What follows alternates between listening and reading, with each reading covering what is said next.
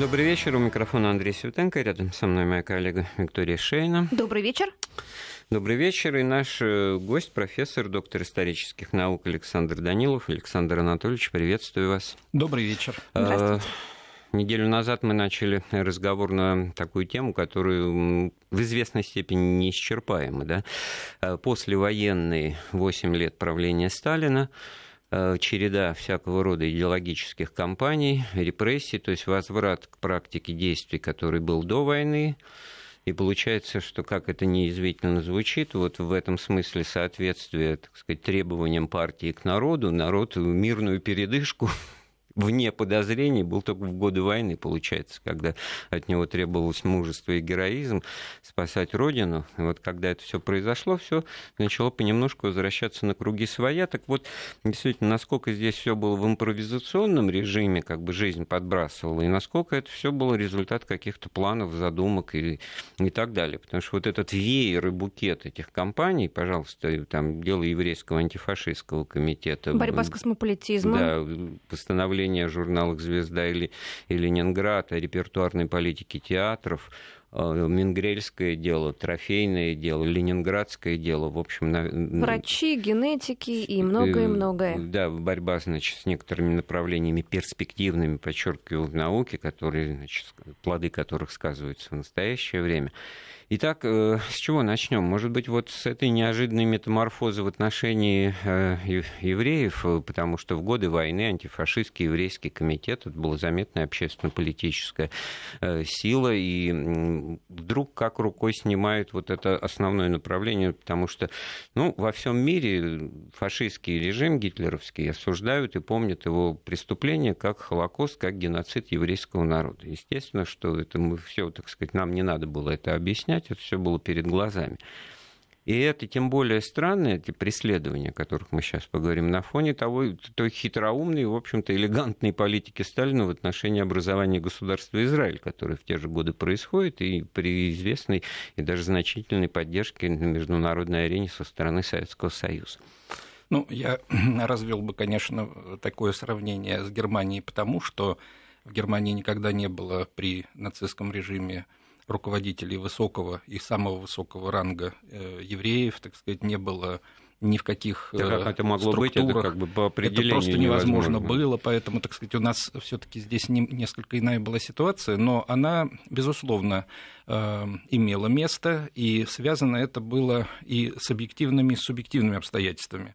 Если говорить об объективной природе, но я в данном случае не только о антисемитской какой-то э, значит, кампании послевоенного времени, хотел бы сказать о том, что изменились, как мы уже говорили в прошлый раз, взаимоотношения с Западом, и они, эти отношения связаны были в том числе и с тем, какую позицию занимали э, Соединенные Штаты Америки в отношении не только Советского Союза, но и в отношении проблемы образования государства Израиль на э, вместо того территории Палестины, которую э, раньше контролировала Великобритания.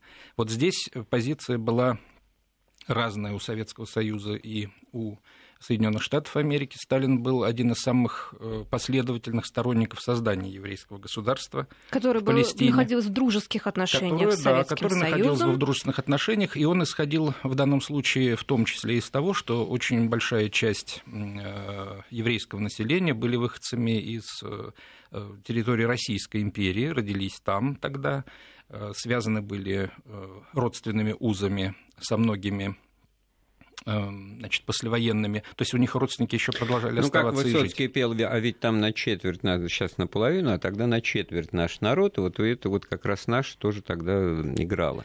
Да. Это отдельный сюжет, я не стану касаться подробно государства Израиль, потому что это особая позиция. Но в Израиле тоже помнят и до сих пор ценят очень высоко ту поддержку, которую Но вы знаете, наверное, ситуацию 1947 года, там, в общем-то, больше трений-то было между англичанами, это их было владение, и, естественно, англичане никак не думали, что за 15 минут после решения Генассамблеи возникнет государство, а оно буквально за 15 минут евреи сплотились, написали декларацию, Бенгурион, все, и приступили, что называется, к исполнению своих обязанностей, институциализировались, и в этом смысле это была такая заноза. И тогда э, ситуация вот в международных отношениях, значит, евреи, Палестины, Израиля, они в большей степени критически оппозиционно настроены к англичанам, как да. вчерашним колонизаторам, а на Советский Союз смотрят, в общем-то, достаточно благожелательно, если еще при этом учесть, что многие вот эти люди, которых мы так условно нашими назвали, они были людьми левых убеждений, все эти кибуцы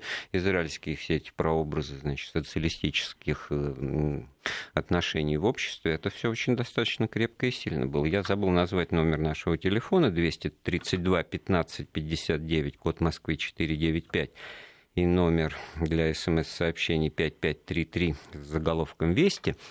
Спрашивайте нас, пожалуйста, и, и об этой компании, значит, и об этой сложной ситуации, и о других. Так вот, про, продолжая вот эту тему, в общем, такую достаточно противоречивую историю с Полиной Жемчужиной, женой Молотова, которая, значит, оказалась арестована.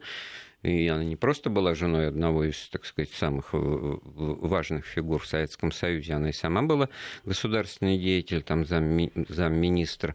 И как вообще это все, так сказать, вот укладывалось э, в то, что Амолотов продолжает быть там, значит, на виду членом Политбюро, а жена его сидит как враг народа. Вот это, по-моему, сейчас очень удивительно себе представить. На самом деле тут вот все-таки удивительного не так много, потому что э, я хотел бы напомнить буквально в двух словах разговор наш в прошлый раз, потому что вот та коллизия, которая была связана с отсутствием Сталина в Москве осенью и в начале зимы 1945 года, она была связана как раз э, с тем, что было высказано впервые им публичное недоверие э, в высшем руководстве, во всяком случае, публичность это имело место, э, недоверие своему заместителю Молотову, которого он перестал, как он написал в письме, считать таковым своим заместителем, то есть он не доверяет ему, значит, и все прочее.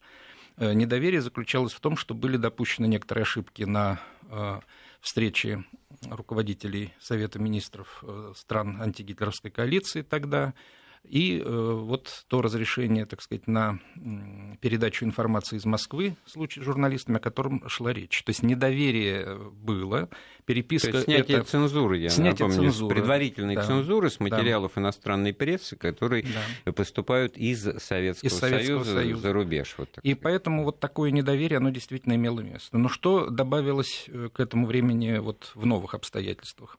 Дело в том, что, конечно, несмотря на то, что государство Израиль было создано, свой курс оно начало проводить. Этот курс был далеко не всегда таким, как хотелось Сталину. Он разочаровался в том, что, так сказать, такую поддержку оказывал э, созданию государства Израиль. Это все известные, так сказать, довольно вещи. Сам по себе вот такой бытовой, я бы сказал, антисемитизм у Сталина, он проявлялся, в общем-то, с юношеских лет, потому что есть зафиксированные вещи, когда он приехал с первого съезда партии, на котором он присутствовал за рубежом, и как он описывал для своих грузинских коллег э, значит, перипетии, связанные э, значит, с работой этого съезда, и как он давал оценки, и какие оценки давал именно представителям меньшевиков, которые представляли в основном, конечно, э, еврейство наше российское в тот период времени, и фракция была во многом состояла из представителей этого народа. Так вот, в данном случае Сталин э, довольно скоро, так сказать, начал другой акцент выдвигать э, в своем отношении к еврейству, и это проявилось в том, что в евреях он увидел вдруг э, сторонников американского империализма в тех условиях, когда начала активно разворачиваться холодная война, и с планом Маршалла это было связано, и со всем прочим. И вообще он не доверял даже ближайшим своим соратникам, Молотова, включая в их число, которые за время войны даже побывали за рубежом и которые ну, были да, приняты вот, там. Э, правда, от июля 1943 года Соломон Михоэлс и Ицек Фефер получили сообщение из Чикаго, что специальная конференция Joint, организация, которой потом писал Сталин с совершенно очевидной коннотацией, начала кампанию, чтобы финансировать тысячу санитарных машин для потребностей Красной Армии. Вообще деятельность еврейского антифашистского комитета способствовала открытию Второго фронта, созданию общественного мнения тех же Соединенных Штатах. А спустя, так сказать, годы после войны все это можно уже, грубо говоря, выкатить в качестве обвинений в том, что пятая колонна... Низкопоклонство перед Западом ну, была одна из любимых статей обвинения. Это уже касалось всех, а вот это вот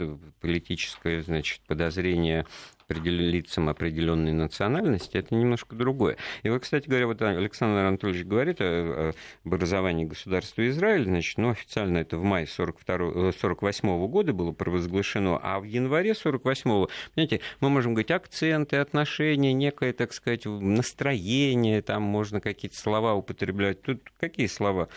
По приказу Сталина, вот упомянутый Михоэлс, это один из выдающихся деятелей культуры еврейской, был убит в Минске. Ну, естественно, было сказано, что это результат автомобильной аварии, да. И вот это-то как раз уже всем все стало ясно, что раз счет пошел уже, так сказать, на жизнь, что это переход в новую фазу.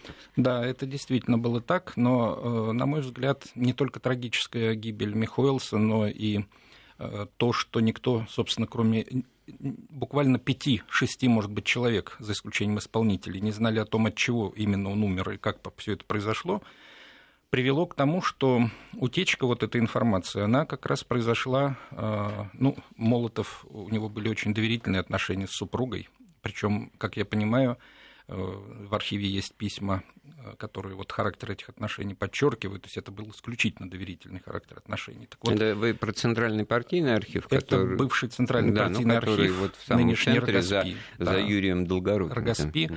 Вот в фонде Молотова там эта переписка есть, она показывает э, то, что это были люди, которые, безусловно, исключительно не просто доверительно друг к другу относились, но очень любили друг друга. Так вот, э, в момент, когда произошла вот эта трагедия с Михоэлсом, на похоронах Михоэлса в Москве, когда все, в общем-то, знали, что э, умер он э, именно в результате нелепой, случая, нелепой как бы случайно там грузовик в Минске переехал. В этот момент, значит, на похоронах, зная о том, что на самом деле произошло от мужа, Полина Семеновна Жемчужина э, одному из руководителей еврейского антифашистского комитета Азускину сказала о том, что на самом деле умер он не от этого, что он был убит убит представителями спецслужбы.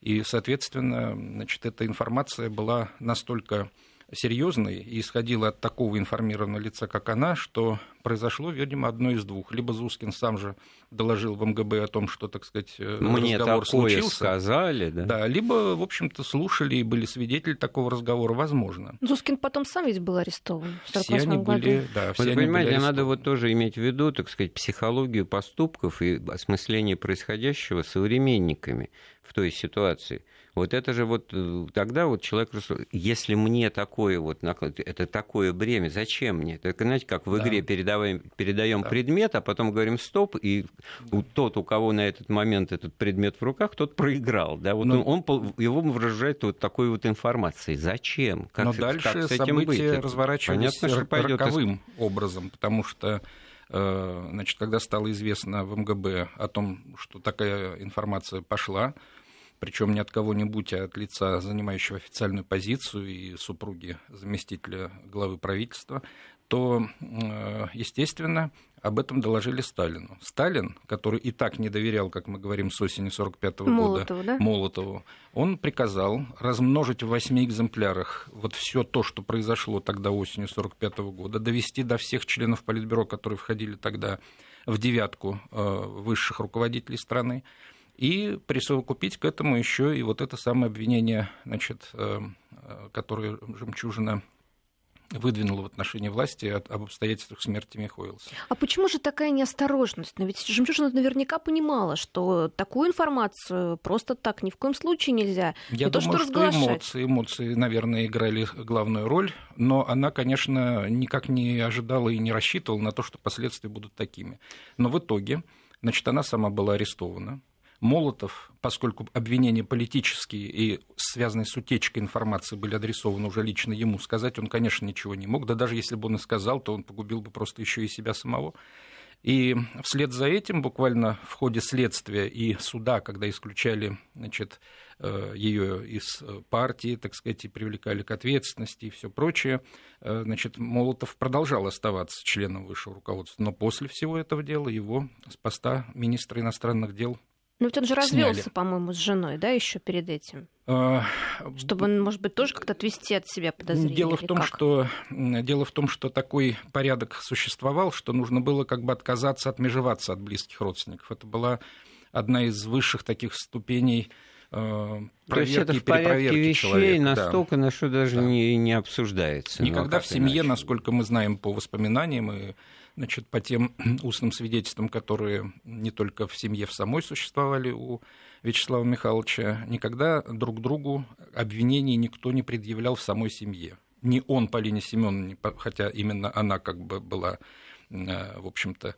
причиной непосредственной, именно непосредственной причиной, поводом, я бы сказал, к его падению, ни она за то, что произошло, потому что в той системе координат, в которой они жили, вероятно, это был единственный Александр случай Анатольевич, а вот э, себя. возвращаясь к теме архива, все таки удивительная вещь, мы базируем наши рассуждения не, так сказать, на пустом месте, не только на слухах, но вот именно первую голову на фактах, а там хранятся очень любопытные вещи в этом фонде, да, для да. Молотова, эти Я... два конвертика, расскажите. Вот тот самый случай, когда говорят о том, что обвиняют тех людей, которые были связаны, будь то, допустим, с Джоинтом или с кем-то еще во время войны, э, обвиняют в том, что это некие не просто носители западной враждебной идеологии, но и получали за это что-то, так вот я хочу сказать о том, что э, два подарка получила в свое время Полина Семеновна от э, супруги американского посла в Москве госпожи Дэвис.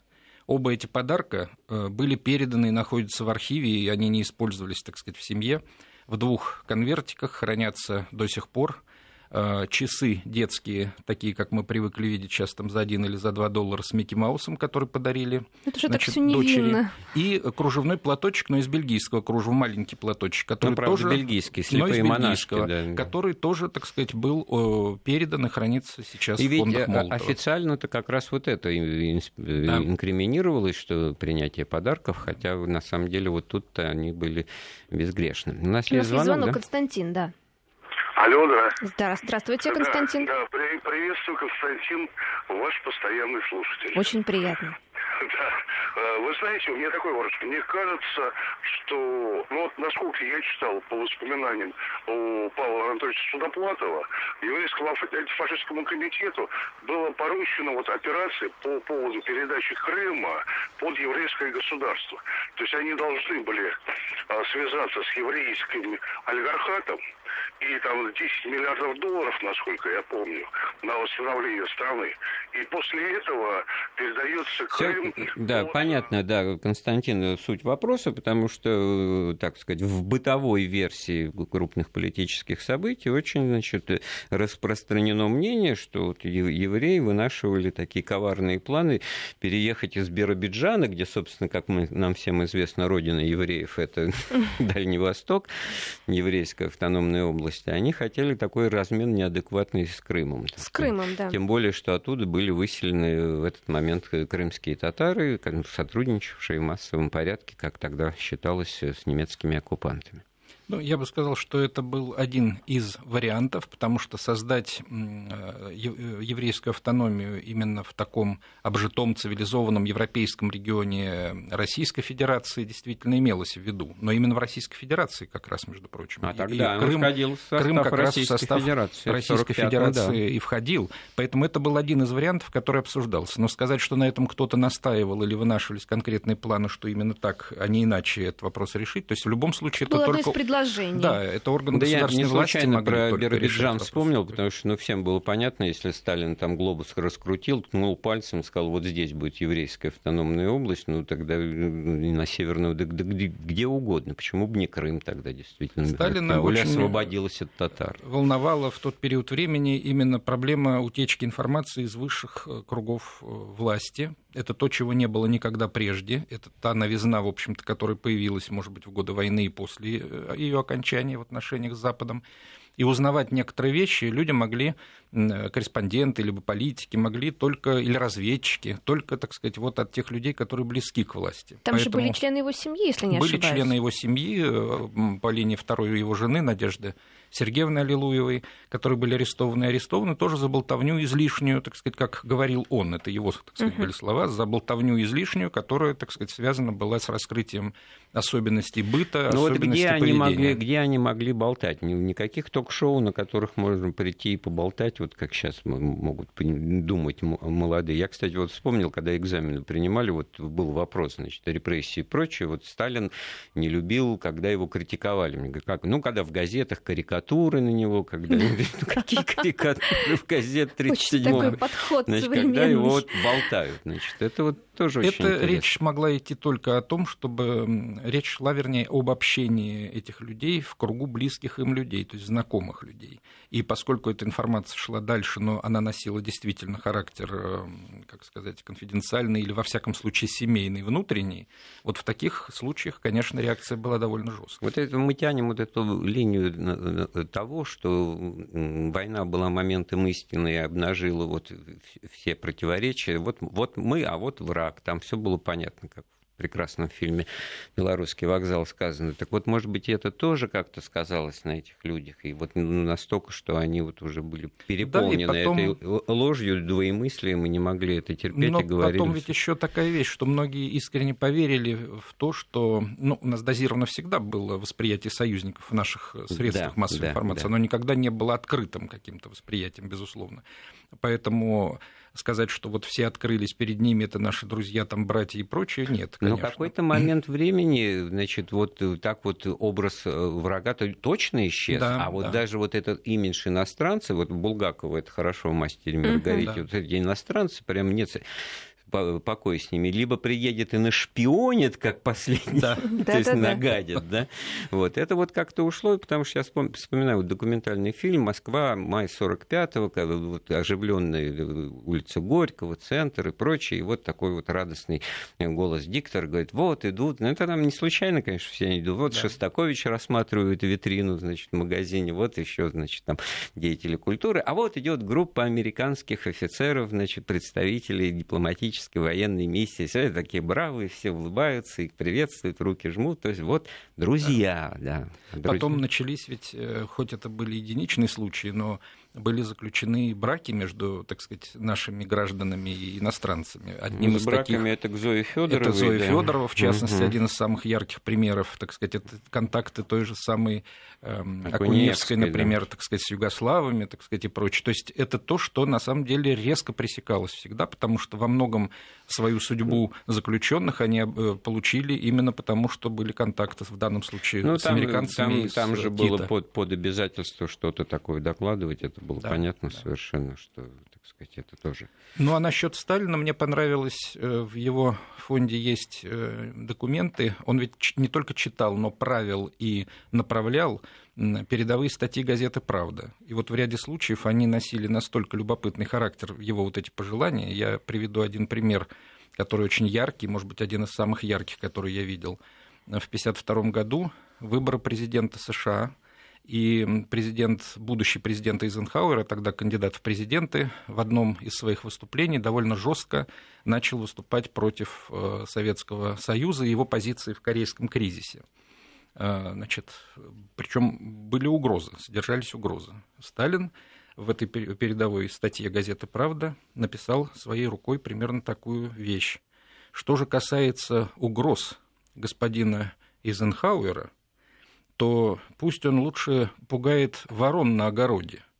А что касается значит, нашей позиции, то она останется неизменной, и пусть он запомнит, что многие пытались нашу позицию поколебать, и Наполеоны, и Гитлеры, где они все, мы знаем хорошо – на этом же месте будет и Эйзенхауэр, если он предпримет какие-то попытки. То есть это было вот такое Знаете, сравнение сейчас, обидное да, с Гитлером я, для Эйзенхауэра. Я сейчас подумал, особенно. что вот уже вот одно это вот э, ворон в огороде вот указывает на то, что это только Сталин мог написать. Вот, вот Передовой в, статье. В, в устах главного редактора там, газеты «Правда» какого-то, так сказать, политобозревателя или даже высокого функционера, но просто такие невместно, так сказать, себе представить. Это вот косвенный, но очень яркий показатель того, что Сталин вникал, на самом деле, во все детали.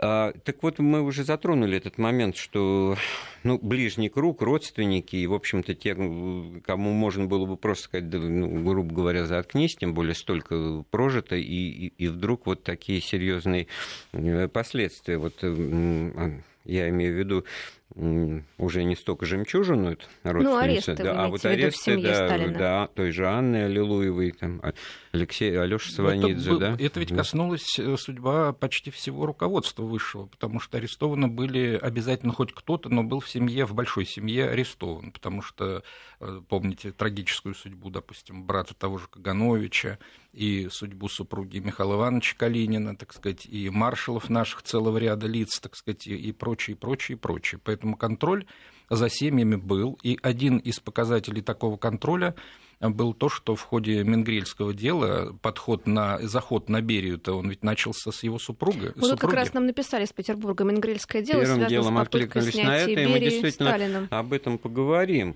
Поговорим, потому что вот э, я еще раз говорю, это такой букет или веер этих самых э, компаний преследований, которые на первый взгляд никакой системы не имеют. На самом деле, мне кажется, это была вот такая фронтальная э, атака и попытка Сталина, значит, вот действительно упрочить свою личную э, власть, и рассчитана она была именно на то, что надо по, ну, по, по всем фронтам, по всем направлениям, и полководцам, и прочее, все это сделать. Ну что ж, мы прервемся на некоторое время, потом вернемся в студию. Так, вопрос, который мы обсуждаем, послевоенная история Советского Союза и политика Сталина э, внутри страны. Наши телефоны 232 15 59, код Москвы 495, смс-сообщение на номер 5533 с заголовком «Вести». У нас есть звонок. Да, да? Кирилл, добрый... добрый день. Алло. Здравствуйте. Добрый день. Я э, вот внимательно слушаю ваши передачи. Они довольно-таки очень э, содержательны, поэтому первый э, моя просьба рассмотрите вопрос. Э, надо было бы издать вот эти все э, обсуждения. Э, почему? Потому что они э, дают канву. Э, основанную на э, фактическом материале, который для э, большинства людей, подчеркиваю, большинства людей, просто-напросто ну, недоступен, так будем говорить. Кирилл, вы имеете в виду издать все обсуждения программы «Вопросы, Вопросы истории»? истории? Похоже на то. Да, да. Вот Спасибо это все, вам за такой... Да. идет, угу. все это, э, как говорится, не да. бросить в канучек, а, да. как говорится, а э, Издать массовым тиражом. Спасибо, Спасибо огромное. Это, будем расценивать это как просто комплимент в адрес радиопередачи, так сказать, другой формат. Александр Анатольевич, вот, ну, вот о Мингрельском да, деле, у нас мы там даже из, из Кемеровской из области, из Петербурга звонили и прочее. Но вот тут вот для захода на эту тему, вот смотрите, смотрите, вот Лаврентий Павлович, ну, любой человек на его месте, оказавшийся, так сказать, после Ежова, Ежов после Егоды, ну, не мог не понимать, что он фигура, как, которая рано или поздно... Расстрельная, в э, общем-то. Место расстрельное, потом на тебя все спишут. Ну, в общем-то, так в конце концов и получилось, да, немножко сложнее там, но, но именно так. Поэтому, значит, вот как вот э, к этому делу относиться? Но Берия, в отличие от Ежова, был гораздо более э, и хитрый, и умный человек, надо отдать ему должное, потому что э, когда он пришел к руководству спецслужбы в 1938 году, то это был тот руководитель, который очень понимал отчетливо, что какого-то огромного количества врагов, политических противников, тех извергов, да которые не с кем уже готовили... было бы работать, потому да, что уже да, все, да, все да, дрожат, да. все сидят, да. И Поэтому... надо что-то отпустить кого-то для начала. Очень его... грамотный ход. Да, да, это было, так сказать, связано с вот той амнистией и так далее, но он был первым руководителем э, значит, этого э, огромного государства в государстве, который поставил на рациональную почву, так сказать, его деятельность. То есть он впервые создал ту управляемую из Москвы империю, которая занималась э, фактически, у нее был свой план производства, были свои, так сказать, вопросы. Субъект экономической да. Субъект экономической деятельности. Это связано именно с его, так сказать, именем. Это был прагматик достаточно серьезный, и он в силу этого как раз очень хорошо понимал, что работает, что не работает, и к моменту, когда уже Сталина фактически не стало, именно у него родились те идеи по реформированию этой самой системы, которые тоже, в общем-то, предметом отдельного разговора могут в будущем стать. Но это тот человек, который задержался на посту достаточно долго и сумел не просто выжить, причем в экстремальных э, обстоятельствах войны и послевоенного времени. Но Причем и... ведь его подвигали, в прошлый да. раз вы говорили, куда-то да. наверх, да. а стал быть в пустоту, опереться. Есть Абакумов, есть э, да. другие ведомства, значит, все раскассировано, единого центра нет, а да. при этом Берия Берия, да, а, а что, куда, на какую кнопку нажимать? Ну, в результате да. летом 53-го это, это и сказал сумел, Сталин использовал его э, способности, незаурядные способности для того, чтобы он сумел быть во главе атомного проекта. И когда в 1949 году этот атомный проект был закончен, потому что дальше уже шли модернизации, в том числе то, что касается водородной бомбы, которая, опять же, под его руководством фактически была создана э, к лету 1953 ну, года. Очевидный режим секретности предполагал, что это должно делать и заниматься этим ведомство, ну, Но еще и мобилизация, мобилизация усилий, потому что из разных ведомств это был некий надведомственный да. орган, который только этим и занимался. А, вот в этом а здесь была сила, менеджмент конечно. в этом-то и заключался. Да, и поэтому получалось так, что для Сталина э, к моменту, значит, вот как раз конца 1949 года атомная бомба обретена, э, группа ленинградская, так сказать, фактически э, не заведена, и усиление, наоборот, получила та группа, которая была в 1945 году в конце значит, как бы отрешена от, из ближайшего круга сталинского общения, так сказать, отошла, потеряла доверие на каком-то этапе. Так вот, в этот момент он вновь задумался над тем, э, в пользу кого же, так сказать, и как трансформировать органы власти, потому что это была обычная его, так сказать, процедура, она была и в 20-е годы, и в 30-е, то есть он менял через некоторое время, так сказать, круг тех людей, которые окружали фаворе, его, как минимум, были да. в фаворе, так сказать, и для него не было проблемы, э, как раз к концу 1952 года, во всяком случае, не было проблемы, связанной с тем, чтобы поменять весь Э, высший состав руководства, к которому все привыкли, и он привык. То есть речь шла и о Молотове, речь шла и о Микояне, речь шла и о Берии, так сказать, э, и о Ворошилове. Это те, кто публично назывался. Есть очень любопытный момент, который касается декабря 1952 года. Э, значит, по... существовала такая практика, связанная с секретным делопроизводством. Если разрабатываемое лицо было очень серьезного уровня, то никогда стенографистка или машинистка не указывала это лицо, она не знала, о ком идет речь, когда писался текст, оставлялся прочерк, и э, ручкой писал человек, который заказывал ну, этот все текст. понятно. Я вспомнил этот фильм, где говорил, в Кенсингтонской тюрьме сидит человек, приговоренный к смерти, фамилию которого я не помню. Я не помню. Так вот, если вдруг это лицо начинало упоминаться и впечатывался фамилия в текст, то это означало, что с ним уже все ясно и с ним все покончено. Так в декабре 1952 года фамилия Берия в материалах разработок впечатывалась mm. вот так в эти вот. тексты. У нас есть звонок, да? Да, Олег. Олег. Алло. Да, добрый день, Олег. Вечер, скажите, пожалуйста, подтвердите версию, что именно после 1952 года, когда товарищ Сталин провел открытый процесс по делу врачей, э, заговора мирового сионизма по уничтожению Советского Союза, Сталина решили отравить. И это убийство было, чистое убийство, именно после этого процесса. Ну Помните, да, да. Громкий процесс, там были осужденные врачи, и кто там был заговорщик главный. Олег, да, Понимаете, хорошо, мы сейчас об этом поговорим, да, да, действительно, потому что в свое время, когда вот ярый антисоветчик диссидентов Тарханов написал книгу, в которой доказывал, что что Берия значит, э, в могилу свел Сталина, а потом, значит, э, и с ним фактически также расправились, то есть не, не своей смертью, но тут, в общем-то, доказывать особенно э, не, нечего.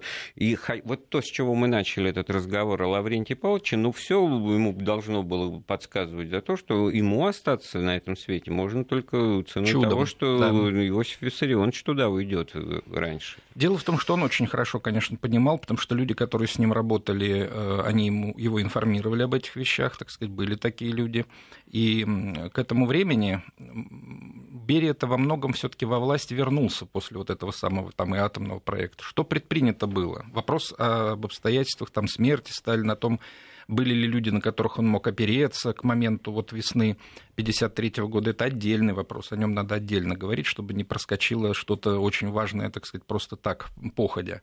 Но то, что касается того, что были сменены и руководитель лечь Санупра, Кремля, так сказать, еще весной 1952 года. И э, охрана была в несколько раз сокращена на этих объектах, так сказать. То есть имелось в виду, что Сталин уже отдыхать больше не поедет никогда на юг, так сказать, потому что там все просто начало трансформироваться уже вот весной 1952 года. И он и не поехал как раз осенью 1952 года, он там уже не был. Не был. Ну вот эта история с академиком Виноградовым, который ему там настоятельно советовал значит, отдохнуть, а у, у Сталина перед глазами пример Ленина, которому советовали отдохнуть, и вот он и отдыхался да. в горках, там отрешенный отдел, ничего не, не, не мог ни на что повлиять. И, и вы что, хотите, значит, чтобы и со мной такое поступить? Да. У Сталина, ну, о Менгрельском деле, поскольку был задан вопрос, я да, буквально несколько слов года. скажу. Дело в том, что разработка вся началась, конечно, раньше, и разработку вот этого Менгрельского дела зацепили не столько за то, чтобы вот мингрелы, работавшие на кухне там или в охране где-то, так сказать, вот близки слишком оказались Кстати, Сталину. Михоэлся в Минске, Цанавы, это все назначенцы да, Берии, да. это вот как раз Мингрельской Берия, да. Берия оказался под ударом еще и потому, что Сталин требовал от руководителей спецслужб, чтобы искали главного Мингрела, как было сказано, так сказать. Этим главным Мингрелом в руководстве был, конечно, так сказать, сам Берия. И заход э, был найден в другом совершенно, на другом направлении – Оказалось, что Нина Тимуразовна Гигичкори, супруга Лаврентия Павловича, является племянником, э, племянницей э, значит, того Гигичкори, который был связан в свое время и с меньшевистским подпольем, так сказать, и в Грузии после революции, так как сказать, активную роль сыграл. Получилось, да. И теперь он находился в Париже, так сказать. И вот вдруг все это, так сказать, хотя, конечно, об этом никто не забывал никогда, все это все знали раньше. Ну, всегда, всегда все ко всему подвязывается, и поэтому только вот как нас Олег говорил, это вот, значит, да. открытый процесс против врачей-убийц, там, да. дутейшее же дело на самом деле, Но и абсолютно бьющее на разлад между людьми разных национальностей, и, и вообще самое страшное, что можно сделать, вот эту атмосферу всеобщей да. подозрительности, вот этой охоты на ведьм, да, такой средневековье. Дело в том, что вот Кирилл, по-моему, звонил нам сейчас, он говорил по поводу того, что процесс открытый там над врачами, убийцами да, и да. прочее. Угу. Дело все в том, что никакого процесса не, не состоялось. Да. Э, шло следствие по этому делу. И, значит, конечно, Сталин страшно боялся, что ему пропишет кто-то из врачей что-то не то, и он, так сказать, э, просто умрет от того, что будет неправильное лечение организовано и прочее. Вот фактом остается, и это действительно факт известный, он описанный Судоплатовым. Вот много, много можно философствовать об одиночестве великих, выдающихся. Тут, кстати, пишут из Ульяновской области, мы что, занялись обелением? Да не обелением, нет, это нет, просто нет, вот нет. Э, ситуация, в которой вот человек царь бог. Почему так? Это вот так вот люди решили, не только он сам, понимаете? Это все, в общем-то, вопрос ко всем нам обращенный, да? Он охранников ведь а, отправлял а... за каплями, э, значит, да. на станцию железной дороги, а боялся получается, что боялся. не просто шизофрения и мания Какой преследования, а на самом деле смерти. жизнь э, первого лица в государстве выстроена так, что он сам себе не принадлежит и зависит, и может испытывать какие угодно подозрения, никому не доверять и прочее. Кстати, Светлана в своих воспоминаниях вот пишет первое впечатление, когда они к умирающему отцу их допустили, что все люди новые, охрана новая, все СМИ, все врачи новые, уколят что-то ему, значит, папе какие-то люди, которых она впервые видит, и на этом основании тоже делает выводы. Мы прервемся и вернемся в студию через несколько минут.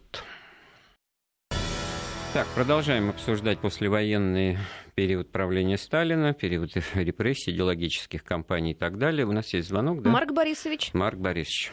Добрый вечер. Алло. Да, пожалуйста. Э, добрый день. Я спасибо за передачу, очень интересно. А по вашим просьбам, что называется, мы как раз... Да. Я хотел у вас спросить, можно два вопроса коротких.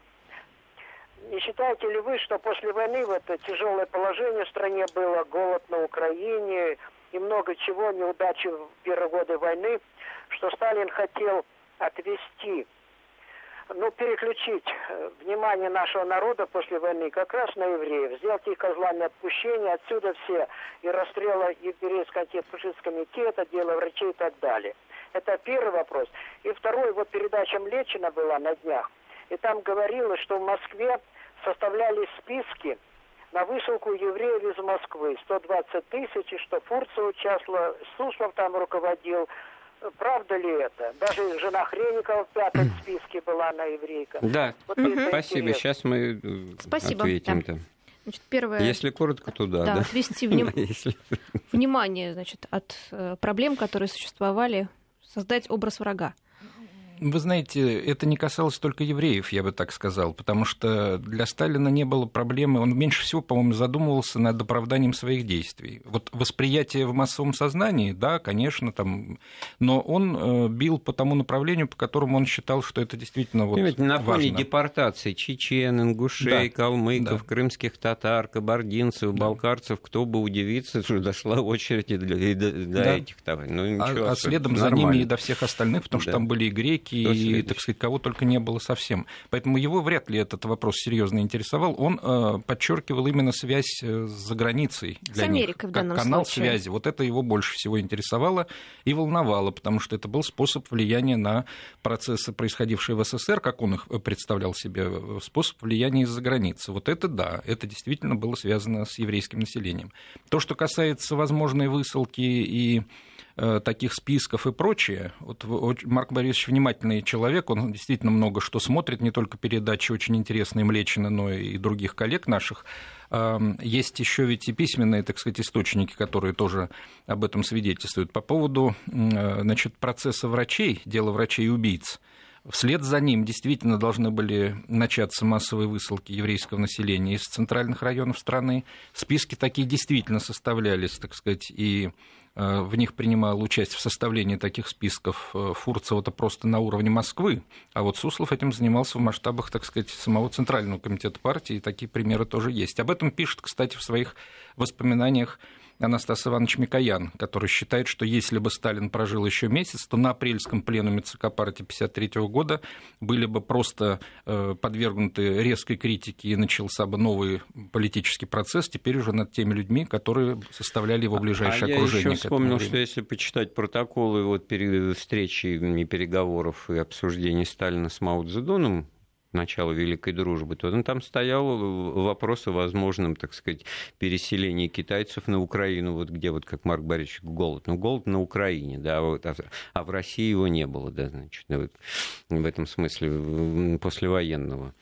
Конечно, зачем мы, получается, они приватизируют этот э, голодомор в нашем сознании, хотя больше всего русский народ пострадал. Я бы отметил такую еще вещь в этой связи. 1 декабря 1952 года состоялось заседание, которое по-разному у нас э, называется в воспоминаниях некоторых людей, и нету выступления самого Сталина на этом мероприятии, его нет в архивах, я не знаю, существовал ли когда-то этот документ или нет, но это очень серьезный документ.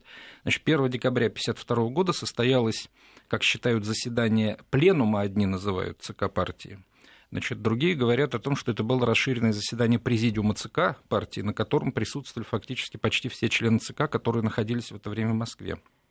О них пишет в своих воспоминаниях о своих впечатлениях от этого мероприятия э, Малышев.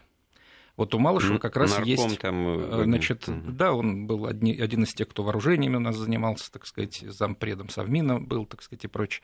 Так вот, он пишет, что были потрясены все тем настроем, который был задан в докладе Сталина. Фактически там содержалась критика спецслужб, что они проворонили, так сказать, очередной очередную угрозу, причем очень серьезную, и угрозу эту несут в себе, так сказать, именно представители э, еврейского народа, что каждый еврей это агент и предатель, так сказать, и прочее, прочее, прочее. Вот эти сюжеты действительно можно посмотреть только по тем реакциям, которые были от участников но в письменном виде вот от Малышева только, собственно говоря, в его, э, в его этих воспоминаниях было написано в дневниковых записях.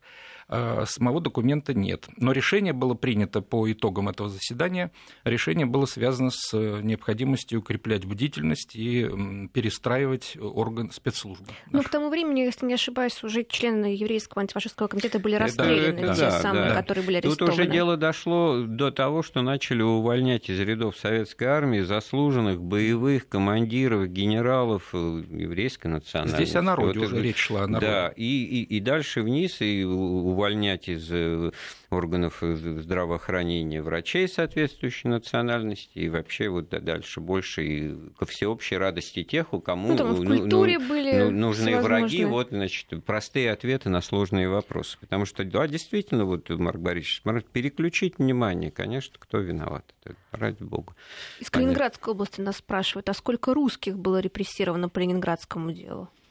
Достаточно много, потому что это была другая опасность. Смысл ленинградского дела, конечно, заключался не только в том, это внешняя сторона дела, что одну группу людей отодвинуть в руководстве, да еще их и репрессировать так сильно. Речь шла о том, что э, самого Сталина пытались убедить, и не безуспешно, в том, что возникает э, сепаратистское некое направление, которое претендует на то, чтобы стать вторым центром, а это то, что с зиновьевских времен еще было, так сказать, с первой половины 20-х годов очень сильна была такая такие были настроения. Это как обвинение. Как обвинение, именно как обвинение. Поэтому времен, предполагали, да. что создание э, специальных органов партийного руководства в Российской Федерации, потому что предлагалось создание Компартии Российской Федерации, это то, на что потом Горбачев пошел ну, в другом виде позже. Да. Да, да. Вот этого Сталин очень опасался как угрозы. Поэтому э, были многие люди а там. Вы знаете, там была своя репрессии. логика, на первый взгляд, совершенно непреоборимая. Значит, Москва столица Советского Союза, а Ленинград столица Российской Советской да. Федеративной. Ну, мы же все-таки все привыкли. Две Но... столицы, северная столица, культурный центр, колыбель трех революций великий город с областной судьбой, как Дмитрий Сергеевич Лихачев потом да. чего здесь антисовет, какая здесь пятая колонна? Да нет, получите, пожалуйста. Но мне показался стенки. некий подтекст в вопросе в самом, потому что речь идет о сравнении, что вот мы говорим 120 там, тысяч евреев из Москвы Конечно, я думаю, прочее. что не без этого. Если говорить о репрессированных по ленинградскому делу, то общее количество этих лиц составило примерно 4 тысячи человек. Из них, э, значит, расстреляно было несколько десятков человек, так сказать, но репрессировано и снято с работы, и, так сказать, посажено в тюрьму примерно. 100. Маленькая деталь, это там все состоялось, и такие не впечатляющие цифры. Я вот почему против этого, да, вот как бы 4 тысячи, да ни о чем как говорить. Будто это мало, это да. мел, мелочь, да, но, правда, тут вот вообще в этом смысле на девственное сознание иногда ложится, сколько там населения страны, 8 миллионов, одна, так сказать, дива заявила. Вот. А, а, а дело врачей это то, что готовилось, но не осуществилось. И здесь очень интересная внутренняя интрига, потому что мы не сколько сейчас нам скажут, что мы обеляем Берию, значит, у Берии свою шкуру спасал, да, свою жизнь спасал, но он же понимал, что это новый виток, новая грань, за которой ему уже не жить, потому что ответственность, так же, как с Ежовым, вот провел эти репрессии 1937 года, все, ежовые рукавицы, а дальше уже, пожалуйста, перегиб. И, так, и такое, скорее всего, опять-таки бы и произошло. Это, на этой гармошке вообще до бесконечности можно было играть, если при, при наличии несменяемости лидера. Мне просто в нашем разговоре вот эта мысль меня зацепила, что вот тогда он посылал охрану на станцию покупать какие-то капли. Да? Вот, это при наличии, значит, специального контингента людей, которые еду проверяют, значит, которые все, все берут на себя, никакого доверия к этому. Вот это бездна, так сказать, одиночество, вот этот тупик э, диктатора, вождя, так сказать, несменяемого, который да. не то, что там, значит, за забор не выглядывает, а он внутри него-то не может нормально. Он же сам об этом сказал, по воспоминаниям Хрущева как раз он сказал один раз такую фразу, что я несчастный человек, я никому не доверяю, я сам себе не доверяю. Это, это страшное дело для любого человека, а тем более для руководителя страны. А вот, э, вот э, ворон в огороде, пусть Эйзенхауэр э, считает, он, он очень часто тоже вот на такую лексику значит, бытовую скатывался в серьезных вещах. Вот недавно я услышал, насколько это верно, просто для окончания разговора о том же Берии, во время Ялтинской конференции он значит, там в кулуарах мимо проходил Лаврентий Павлович, а он разговаривал с Рузвельтом и говорит, вы знаете, кто это такой, показывает на берег? Говорит, это наш Гиммлер.